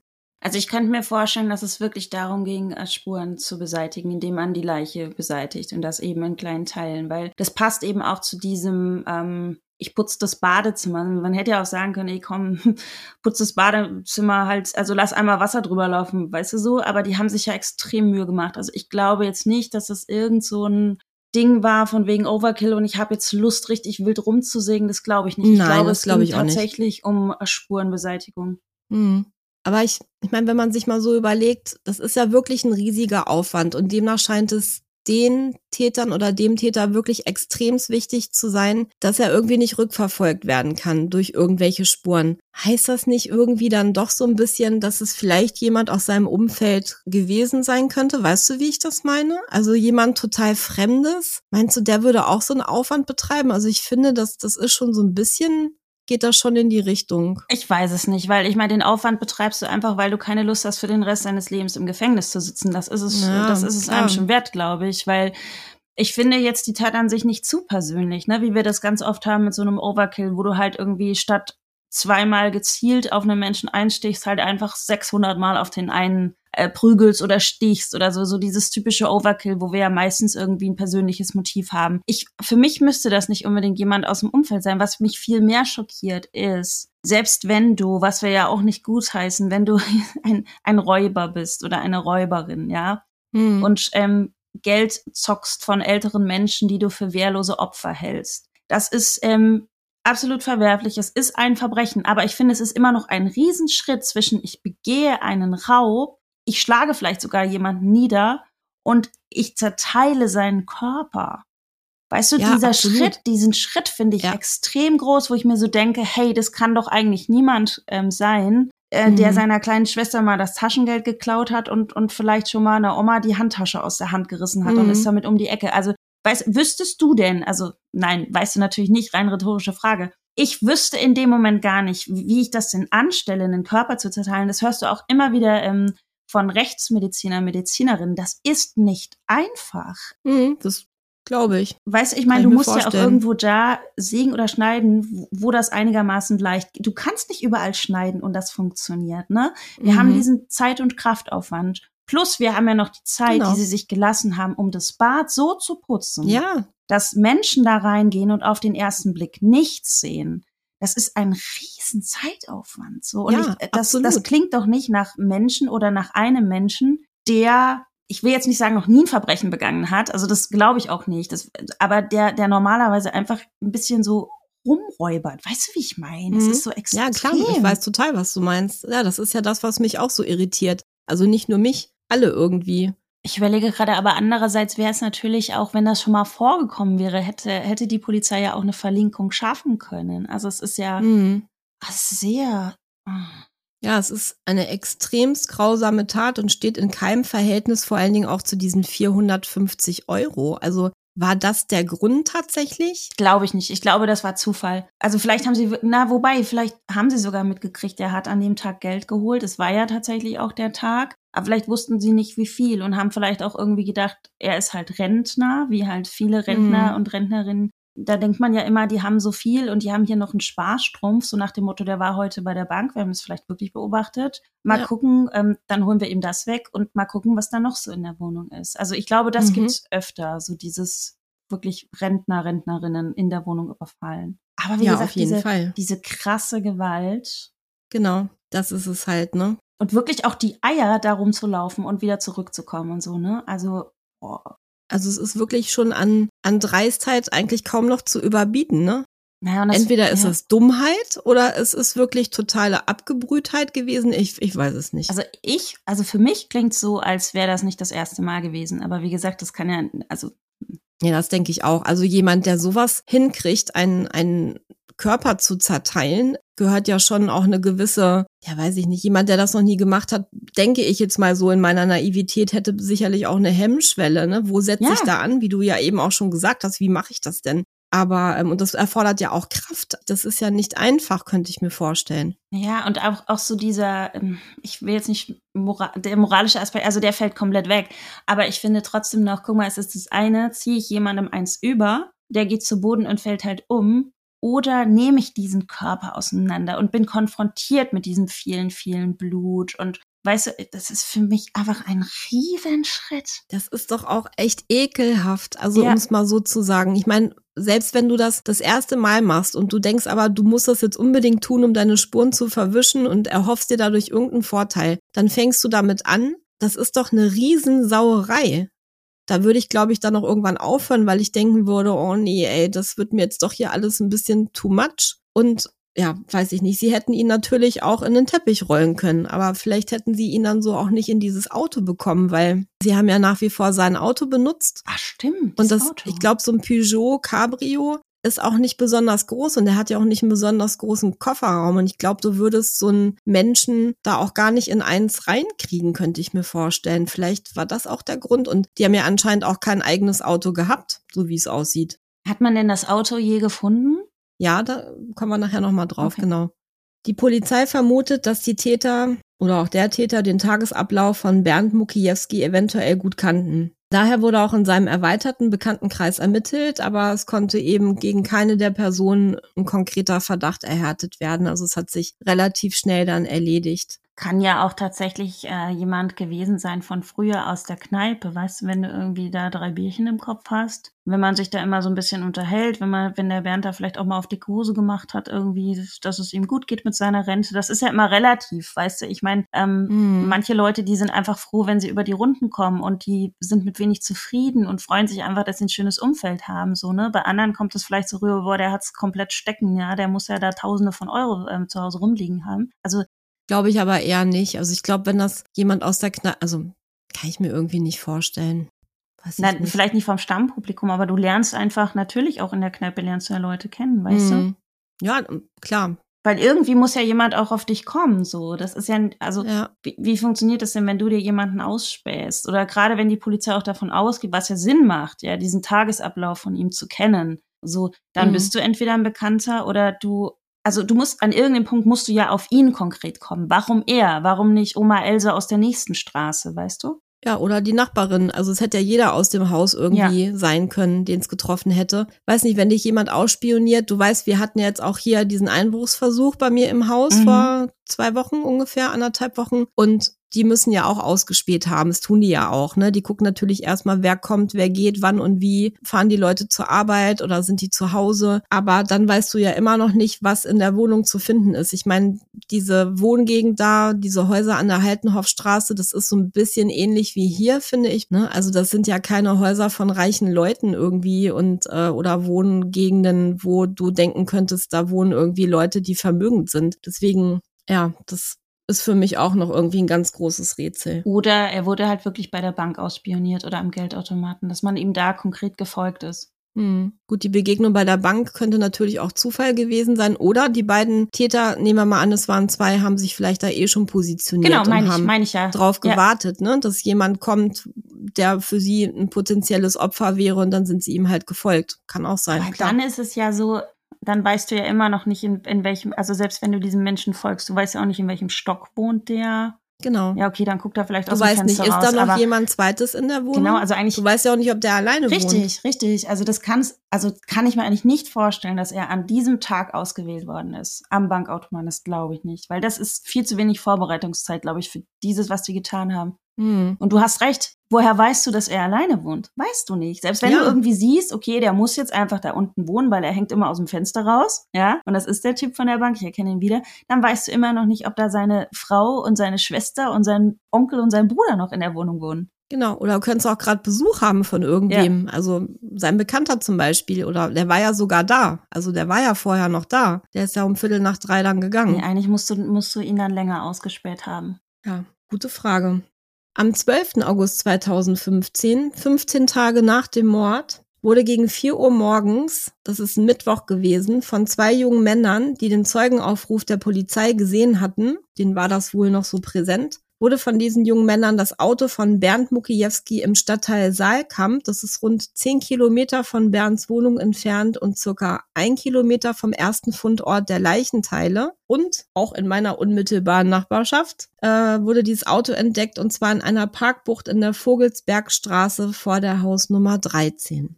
Die beiden jungen Männer informieren sofort die Polizei. Die Beamten stellen das Fahrzeug sicher. Eine kriminaltechnische Untersuchung wird sofort eingeleitet. Allerdings gibt es davon keine öffentlichen Ergebnisse. Ich nehme mal an, das wird auch zurückgehalten, um irgendwelche Ermittlungen nicht zu gefährden. Wurde in dem Fahrzeug zum Beispiel eine Leiche transportiert, gibt es Fingerabdrücke von fremden Personen und außerdem suchte die Polizei dann nach Zeugen, die eventuell beobachtet haben, wann und von wem das Auto dort abgestellt wurde. Wo war das Auto die ganze Zeit? Also es sind 15 Tage vergangen. Sind die Täter eventuell die ganze Zeit damit herumgefahren? Die Frage stellt sich auch. Es bleibt alles erstmal offen. Jetzt passiert eine ganz, ganz lange Zeit gar nichts. Und am 30. März 2016 wird der Fall bei Aktenzeichen XY ausgestrahlt. Nach der Sendung gehen circa 20 neue Hinweise ein, aber eine heiße Spur gibt es leider nicht. Gab es davor nicht, obwohl ungefähr 100 Hinweise eingegangen sind bei der Polizei. Und wie gesagt, nach der XY-Sendung kamen nochmal 20 neue Hinweise, aber leider auch keine heiße Spur und die Polizei kommt einfach nicht weiter in den Ermittlungen. Am Montag, dem 6. Juni 2016, das sind ungefähr zehn Monate nach dem ersten Auffinden von Leichenteilen, finden Spaziergänger gegen 16.15 Uhr am Nachmittag Leichenteile in einem Plastiksack am Südufer des Vizesees in Langenhagen. Das ist auch nicht weit von mir. Der Vizesee, das ist total idyllisch. Ich war da auch schon mal baden. Und der See liegt ungefähr neun Kilometer vom ersten Fundort. Also wir erinnern uns, Neutemeyer Brücke entfernt. Bei den Leichenteilen handelt es sich angeblich um einen Kopf und Hände. Hm. Das ist aber auch nicht, ja, wirklich so im Detail öffentlich bekannt gegeben. Es, es sind nur Spekulationen. Das mit dem Kopf bestätigt sich dann aber, ob da auch die Hände wirklich mit drin waren und auch die Füße, die ja noch fehlen. Das wird bis heute, also ist bis heute nicht wirklich klar. Bei den Leichenteilen handelt es sich, wie gesagt, angeblich um einen Kopf und schnell vermutet die Polizei, dass ein Zusammenhang zu Bernd Mukiewski besteht weil diese Teile ja noch gefehlt haben. Und ich meine, es ist schon ein bisschen ungewöhnlich, wenn dann plötzlich ein Kopf oder vielleicht auch Hände und Füße gefunden werden, dann zählt sie ja nur eins und eins zusammen. Und das war dann auch relativ schnell klar und auch die DNA-Analyse bestätigt das Ganze. Und dann wird beim Obduktionsergebnis wird festgestellt, dass es Wunden am Schädel gibt, die darauf schließen lassen, dass Bernd durch stumpfe Gewalteinwirkung gegen den Kopf starb. Also er ist erschlagen worden mit stumpfer Gewalt gegen den Kopf. Also was sie genau benutzt haben könnten als Gegenstand, wird auch nicht bekannt gegeben. Ich nehme mal an, auch das ist Täterwissen. Ich habe halt überlegt, diese Orte, Wiezesee und auch der Mittellandkanal, die Neutemeierbrücke und die Hebbelstraße, also die Brücke Hebbelstraße und auch Saalkamp, da wo das Auto gefunden wurde. Ich habe mir das mal genau auf der Karte angesehen. Das sind eigentlich Orte, die darauf schließen lassen, dass der oder die Täter Ortskenntnisse auf jeden Fall hatten, weil der Wiezesee, Buddy, das ist ein See, den kenne ich erst, seitdem ich hier in dieser Gegend wohne. Also ich wohne schon ganz lange in Hannover, aber vom Wiezesee habe ich vorher auch noch nie was gehört, weil das, das liegt noch ein bisschen weiter raus. Und das ist halt auch sehr ländlich da und eigentlich ist der jetzt auch nicht so mega bekannt wie zum Beispiel der Maschsee in Hannover. Und da habe ich mir schon so meine Gedanken gemacht und habe gedacht, das muss jemand sein, der sich hier gut auskennt. Also keine Fremden, die irgendwie sonst woher kommen. Und es ist auch so, ich habe mich halt auch gefragt, wie sind denn diese Säcke überhaupt in den Kanal gekommen? Haben die, den, haben die die Säcke von der Brücke geschmissen? Haben sie es sich einfach gemacht? Das ist aber auch so ein Ding, wenn du nachts auf einer Brücke anhältst und diese Säcke da reinschmeißt, ist natürlich die Gefahr auch sehr groß, dass dich jemand dabei sieht. Du kannst aber auch zum Beispiel bei der Brücke Hebbelstraße mit dem Auto bis an den Kanal fahren. Ich habe mir das mal genau angeguckt. Also das ist da tatsächlich möglich. Und ich bin mir nicht sicher, aber meine Vermutung ist, dass sie alle drei Säcke an der Hebbelstraße in den Kanal geschmissen haben.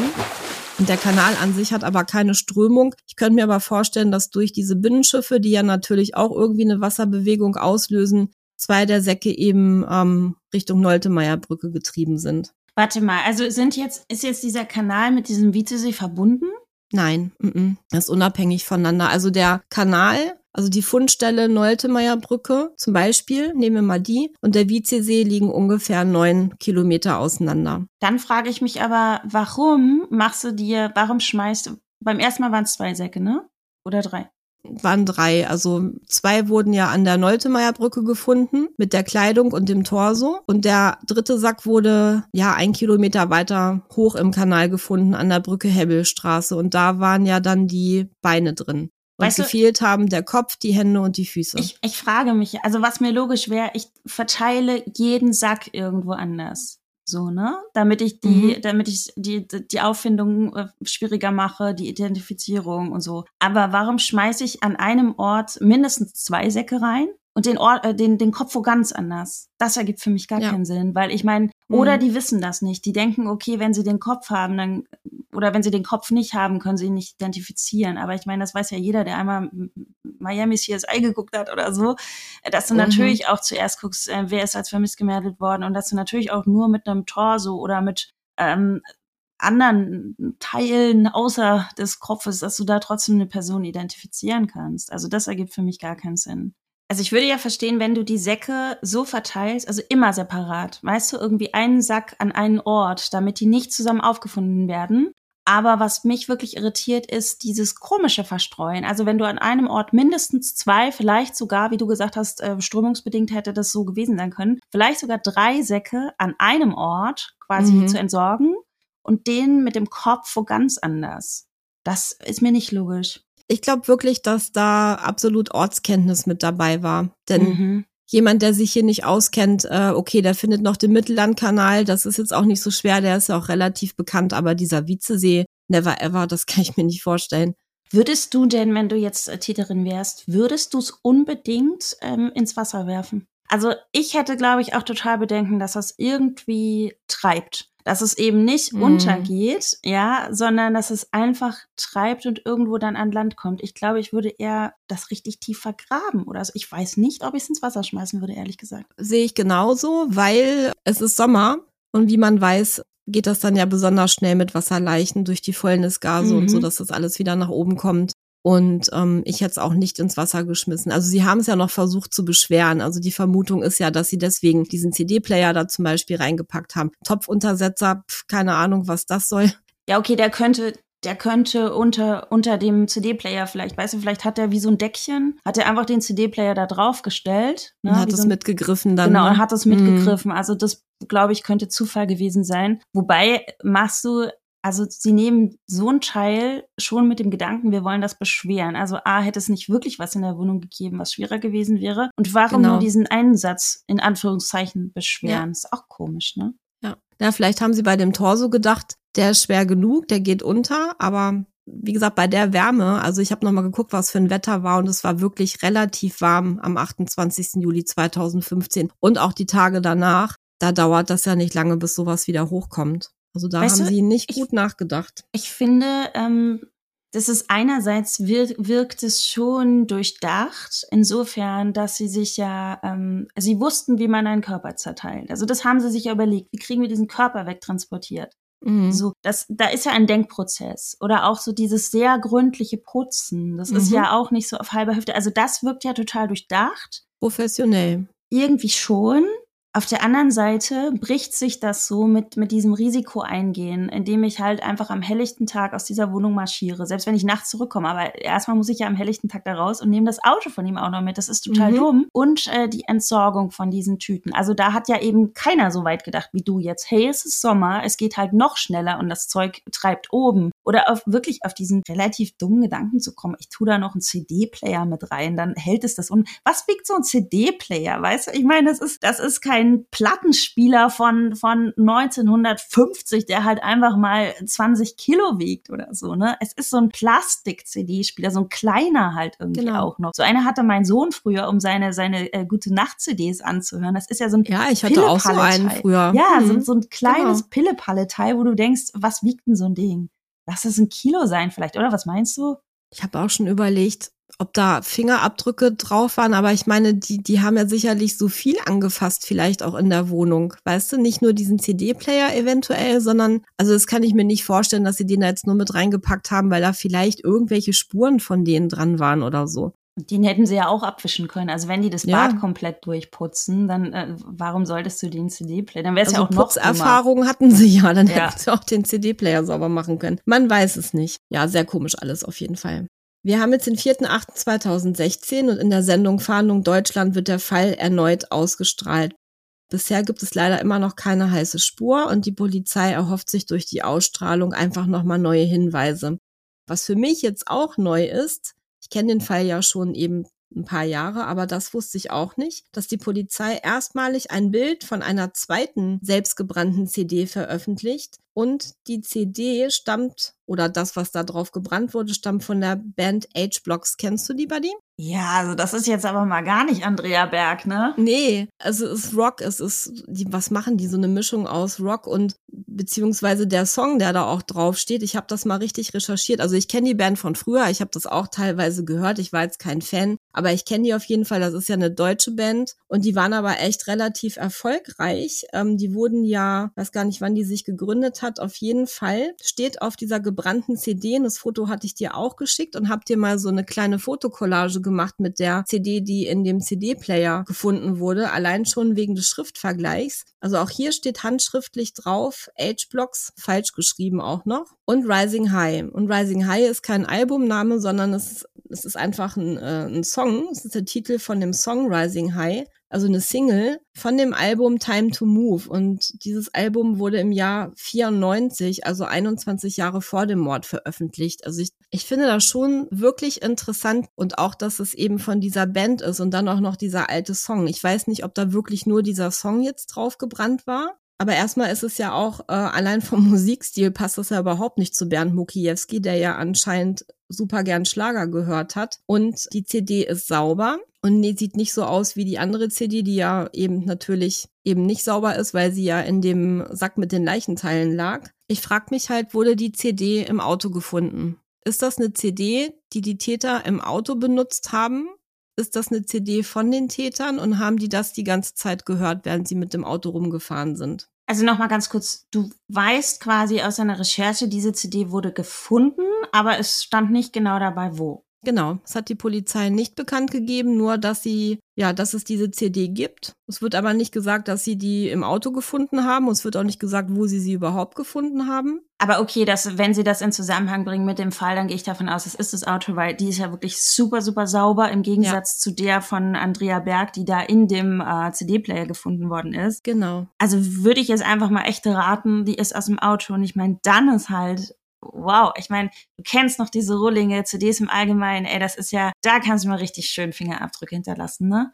Und wenn du dann tatsächlich so unbedacht bist, die im Auto zu lassen, zu vergessen, mhm. ähm, du würdest sie mitnehmen. Du würdest sie mitnehmen. Du würdest ja auch nicht dir die Mühe machen, hey, diese CD, die mir gehört, wo meine Handschrift drauf ist, ich putze sie mal eben sauber auf meine Fingerabdrücke. Das muss ja dann ein Versehen gewesen sein. Das denke ich auch. Weißt du, also sonst nimmst du die halt einfach mit. Das ist ja, ja überhaupt kein Ding. Ja, na klar. Die Handschrift ist auch eine andere, Komplett, wenn du das mal ja. vergleichst. Ja. Und also wenn das wirklich so sein sollte, das ist jetzt auch nur eine Vermutung, dass die CD den Tätern gehört und die haben die aus Versehen im Auto vergessen, ist das schon echt ein Ding, muss ich sagen. Nachdem sie sich so eine Mühe gemacht hatten in Bernds Wohnung mit dem Zerstückeln und Verschwinden lassen der Leiche und mit dem Geputze und so weiter. Also das, äh, ja, aber das ist halt auch, sagt die Polizei nicht. Ich könnte mir auch vorstellen, dass die mehr wissen, was sie aber nicht öffentlich kundtun, um eben Ermittlungen nicht zu gefährden, wobei im Moment ja, glaube ich, auch nicht mehr ermittelt wird. Es ist ja leider ein Cold Case, aber wer weiß. Kann ja immer noch mal sein, dass irgendwie noch mal was kommt. Ich könnte mir aber voll vorstellen, dass man sowas in einem Auto hört, wenn man so hyped ist, ne? Ich gucke mir nämlich gerade den Songtext an von mhm. Rising High. It's a lover, puffer, ding dong, bigger than King Kongs, ne? Also wirklich so dieses, boah, wir sind hier gerade mal die Größten. Genau das habe ich auch gedacht. Es ist witzig, dass du das auch so empfindest. That I nothing to discuss about when I see you, my friends, you take it in your hand. Also es ist schon wirklich so ein bisschen, ich fühle mich gerade stark und ich habe eine breite Brust und so. Ne? Und selbst wenn sie den englischen Text nicht verstehen, das Gefühl das wird Gefühl. ja transportiert. Also das, ich finde, das Fall. ist so ein Song, das pusht dich ja auch total auf dieser Song, finde ich. Das ist ja so ja. ne Fenster runter, es ist Sommer, wir hängen die Arme aus dem Fenster so ein bisschen assi-mäßig und wir sind die geilsten. Also ich finde, so ein Song ist das ja auch. Genau, das Bild habe ich auch so voll, voll im Kopf, dass da irgendwie zwei Männer ähm, irgendwie im Auto sitzen und sich teufeln. Von wann ist denn äh, Rising High? 94, also der ist schon richtig alt. Aber bei dir, wo du gerade sagst, äh, oder wo wir das gerade nochmal gesagt haben, mit Fenster runter, laut Mucke an und so weiter, ist natürlich auch wieder echt gefährlich, weil ne, der Zeugenaufruf besteht ja und vielleicht erkennt dich jemand. Ich meine, die beiden jungen Männer haben das Auto dann ja auch erkannt, morgens um vier da in der Vogelsbergstraße. Und dann mit ja. so einer Karre, die du geklaut hast, unter solchen Umständen noch so prollmäßig, muss ich jetzt echt mal sagen, vielleicht durch die Gegend zu fahren, ist natürlich auch echt, oder wäre, wenn sie es denn gemacht haben, echt ein Ding, ne? Ich überlege gerade, ob man irgendwie, wenn das wirklich aus dem Auto wäre, ne, wann fängst du an, ähm, deinen Musikgeschmack zu machen? Wenn du sagst, es ist von 94, das ist auch eine gebrannte CD. Also hat man 2015 noch CDs gebrannt, so ein bisschen noch, ne? Das war noch nicht so wie jetzt, dass man irgendwie das gar nicht mehr macht. Ja, ich glaube 2015 hat man das noch gemacht. Schon so ein bisschen noch, glaube ich, glaube ich mhm. auch, ne? Da war das noch da und ähm, ich überlege gerade, da, dazwischen liegen ja dann 21 Jahre, ne? Wenn der Song ist von äh, 94 ja, und das finde ich so schräg. Das ist ja jetzt kein 0815-Song von einer Band, die irgendwie jeden Tag in den Charts gespielt wird. Ich finde diesen Musikgeschmack schon sehr speziell und auch, dass es, ja. ne? Weißt du, aber was ich meine? Ja, ja, genau. Aber ich bin gerade auf dem gleichen Trichter. Also wenn du halt quasi deine Musikliebe entwickelst, wann passiert das? Vielleicht zwischen, also wenn du so 14, 15, 16 bist, so die erste große mhm. Musikliebe. Plus wir haben diese 21 Jahre, die das Lied schon alt ist. Dann wären wir bei 21 plus sagen wir mal 15. Da hätten wir ein Alter von Mitte 30. Also ist jetzt eine ganz wilde Theorie, heißt ja gar nichts. Aber das Habe ich aber auch überlegt. So, hast du auch überlegt? Ja, ob das zu dem Alter von den beiden Männern passt, die da vor seinem Fenster gestanden haben. Weil, wie gesagt, der eine soll ja zwischen 20 bis 30 gewesen sein und der andere etwas älter, also Könnte über 30, ne? vielleicht Mitte, maximal Mitte 30. Glaubst du denn, dass die, dass die zwei Männer, mit denen es zum Streit kam am Fenster, dass die was damit zu tun haben? Also ist absolut möglich. Muss nicht sein. Könnte auch ganz anders gelaufen sein, aber die Vermutung liegt natürlich nahe, ne? Ja, geht mir auch so vom Gefühl, finde ich auch. Das ist, wir wissen das, manchmal gibt's sehr, sehr seltsame Zufälle, aber so vom Gefühl könnte ich mir auch vorstellen, ja. Mhm. Ich finde es halt krass, dass bis heute da nichts irgendwie ermittelt werden konnte, weil so viele Leute wie Bernd kannte und so viele Leute wie ihn auch kannten, Hat er vielleicht irgendwas mitbekommen, was er nicht mitkriegen sollte? Wusste er irgendwas? War er vielleicht auch in irgendwas, nein, nicht verwickelt, aber dass er irgendwas, weißt du, mitbekommen hat, dass er zu viel Wissen hatte über irgendwas, das wäre auch eine Theorie. Keine Ahnung. Aber er war Rentner, was sollte das gewesen sein? Ich meine, er, er, er, war Rentner, er war ein bisschen in der Kneipe, er hat eine tolle Nachbarschaft gepflegt, er war ja jetzt nicht irgendwie, weiß ich nicht. Ja, dadurch, ähm, dass er immer am Fenster war. Er hat natürlich echt viel mitbekommen. Wenn der so, wirklich jeden Tag stundenlang aus dem Fenster da äh, gehangen hat und hat das alles immer beobachtet und hat ja auch wirklich vielleicht noch Gespräche mitbekommen oder hat irgendwas beobachtet oder so. Das könnte auch ein Grund sein oder ein Motiv. Aber es war gerade, weil es eine, eine große offene Straße war, weißt du, ich meine, hätte er jetzt aus dem Hinterhoffenster geguckt und da hätte jemand was Krummes gemacht, würde ich sagen, ja, okay. Mhm. Aber ich meine, wenn du irgendwelche krummen Dinger am Laufen hast, du und dein Kumpel, dann besprichst du das doch auch gar nicht auf so einer großen Straße, weißt du, dann gehst du, mhm. das machst du doch in einer anderen Umgebung. Ja, eigentlich schon. Ja, man weiß es nicht. Es wird hoffentlich nicht, aber wahrscheinlich wird es für immer ein großes Geheimnis bleiben es tut mir unfassbar leid, wenn ich mir überlege, dass dieser Mann gerade auch so im Hinblick auf die Arztdiagnose und auf die Empfehlung seines Arztes, es ist so schwierig, sein Leben nochmal so umzukrempeln. Weißt du, wenn du einfach gerne mal eingetrunken hast und warst in der Kneipe, das hat dem Familiengefühl, ein Gemeinschaftsgefühl gegeben. Du hast gerne mal geraucht und so und er hat wirklich in seinem Alter das noch hingekriegt, sein Leben zu ändern und sich nochmal neu mhm. zu orientieren. Auch quasi mit diesem Fünkchen, ich meine, er hatte, hast du ja auch erzählt, er hatte da seine zwei Bekannten, mit denen das super lief, aber doch ein Stück weit weit auch soziales Umfeld aufzugeben, seiner Gesundheit zuliebe. Das ist so schwierig, finde ich, sowas durchzuziehen und es erfordert so viel Disziplin, einfach damit er noch nicht nur dieses eine Jahr hat, sondern ein paar mehr und dann passiert mhm. ihm sowas. Weißt du, wenn ich, wenn ich mir halt auch vorstelle, dieser Mann, der sieht so nett aus auf dem Foto, wenn ich mir wirklich vorstelle, der hängt aus seinem Fensterchen raus und du unterhältst dich da jeden Tag mit ihm und er sagt, na, Berit, möchtest du hier noch mal ein Schlückchen Kaffee kommen? Ich habe gerade einen gekocht. Ey, mir bricht das Herz, ernsthaft. Ja, das Herz ist auch ganz vielen gebrochen. Denn nachdem das passiert ist und das dann klar war, dass es Bernd Mukiewski war, also die Leichenteile, da sind ganz viele Leute gekommen, Angehörige, Freunde, Bekannte, die haben dann auf sein Fensterbrett außen, und das Foto habe ich dir auch geschickt, Kerzen gestellt, Blumen gestellt und da ist auch ein handgeschriebener Brief dabei, der mich auch mal wieder sehr berührt hat. Ich würde den auch gern noch mal so ein bisschen vorlesen. Oben drüber steht ein ganz großes Warum. Warum mit 3a. Also ich fühle das richtig, weil es ist einfach so sinnlos, dieser Tod. Ja. Der Tod an sich und auch wie das passiert ist, ist einfach unvorstellbar. Und dann ist ein Foto von Bernd, ähm, siehst du da oben, darunter steht äh, Rest in Peace. Unser lieber Bernd, unser lieber Vadern, Vadern, für die jetzt nicht aus dem Norden kommen, das ist Plattdeutsch für Vater. Und dann hat jemand also in wirklich auch, also hat sich wirklich ganz viel Mühe gegeben mit diesem Brief, das sehr schön geschrieben. Da hängt noch so ein kleiner Schmetterling an der Seite dran und die Person schreibt, ich weiß nicht von wem der Brief ist, ob das vielleicht ja von Angehörigen ist sogar oder eben auch von Freunden. Es ist unbegreiflich, es ist unvorstellbar, es ist so traurig. Nie mehr werden wir dein Lachen hören, nie mehr werden wir Späße machen, nie mehr werden wir deine Stimme beim Plauderaustausch hier am Fenster hören. Nie mehr wird es ein Juhu über die Straße geben. Und oh, habe ich noch so gedacht, das habe ich mir dann noch so vorgestellt, weißt du, dieses Juhu, ne, so fröhlich irgendwie. Ja, ja. Und nie mehr werden wir dich wiedersehen, nie mehr. Was jetzt noch bleibt von dir, sind Erinnerungen, die mit großer Trauer überdeckt sind. Wir werden dich niemals vergessen. Du wirst immer in unseren Erinnerungen und Herzen bleiben. Da, wo Liebe und herzensgute Menschen, wie du es warst, hingehören. Ruhe in Frieden, lieber Bernd. Ruhe in Frieden, unser lieber Vadern. Ja, ich denke mal, das. Das geht auch richtig ans Herz, ne? Ja. Und ich, also ich könnte mir vorstellen, dass das aus der Nachbarschaft kommt. Also dass ja. es jetzt gar nicht einen biologischen Bezug hat, aber äh, gerade so dieses unser lieber Vater, dass er einfach wirklich so hier der der Bernd vom Viertel war, so ne wirklich mit dem Juhu und ach na äh, gut siehst du aus, Käffchen mhm. und so. Mhm. Das könnte ich mir total vorstellen. Also es ist, ich meine, jeder jeder Tod ist schlimm und jedes Verbrechen ist völlig, was soll das? Warum? Ja, also, aber sowas finde ich, wenn das noch so eine emotionale Komponente hat, mhm. dann, es gibt viele Menschen, die bringen sich in Gefahr. Was ich damit sagen will, ist, manches Verbrechen und mancher Tod, der ist ein bisschen kalkuliert irgendwo ja auch. Weißt du, wenn ich jetzt irgendwie im Rotlichtmilieu unterwegs bin und ich verchecke Drogen an irgendwelche Menschen, dann gehe ich ja auch schon mal ein Risiko ein, dass ich vielleicht eine gefährdete Person bin.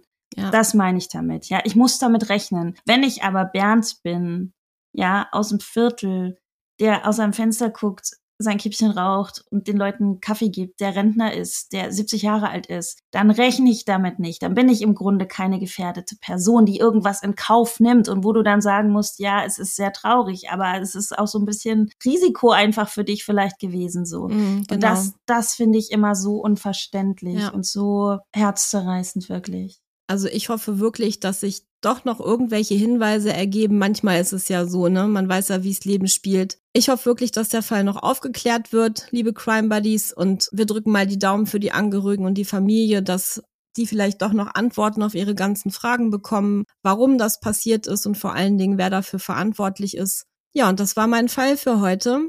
Also wirklich ganz, ganz traurig. Also ich möchte gerne ähm, nochmal spekulieren. Ich glaube, dass es ein, ein Raub gewesen ist. Ich glaube nicht, dass es ein persönliches Motiv gab, aber sagt mir nur mein Gefühl. Hm. Ähm, umso mehr würde mich interessieren natürlich auch, was unsere Crime Buddies dazu sagen. Also wenn ihr Theorien habt, wenn ihr Ideen habt, wenn ihr natürlich auch Hinweise habt, dann meldet euch bitte, ja, meldet euch bei der Polizei und eure Theorien und Ideen gerne bei uns auf Instagram hinterlassen. Wir sind sehr, sehr interessiert dran, das zu hören. Genau, das wäre super, wenn ihr eure Gedanken einfach mit uns teilt. Und ich hoffe natürlich auch inständig, dass irgendeine Person da draußen diese Podcast-Folge hört und vielleicht sich einen Ruck gibt. Eine Person, die etwas weiß, die muss damit nichts zu tun haben. Aber wenn da jemand ist, der etwas weiß, gebt euch einen Ruck, meldet euch bei der Polizei und vielleicht wird dann der Fall ja doch noch aufgeklärt. Hoffen wir das. Ja. So, bei die nächste Woche bringst du mir wieder einen Fall mit? Ja, äh, ich weiß nicht, ob du den kennst, doch ich glaube, du kennst ihn. Na, ich bin mir nicht sicher. Ich freue mich drauf. Oh Mann, aber ich, ja, es ist immer so schwierig, ne? Ich sag auch immer, ich freue mich drauf und ich bin so gespannt, ne? Dabei wir sprechen über Verbrechen so, ne? Und ähm, das ist immer, man weiß immer gar nicht so, wie man seine Worte wählen stimmt. soll, ne? Aber du weißt, was ich, Freund was ist ich meine. natürlich ein falsches, Ja. falsches Wort, ne? aber wie soll man es sonst anders sagen? Also das Freuen ist eher darauf bezogen, dass ich mit dir wieder diskutieren kann und analysieren kann. Darüber freue ich mich, aber natürlich nicht über den Fall, das ist ganz klar. Aber ich bin trotzdem gespannt, was du mir mitbringst und wir hören uns nächste Woche. Crime Buddies, macht's gut, haut rein. Bis nächste Woche.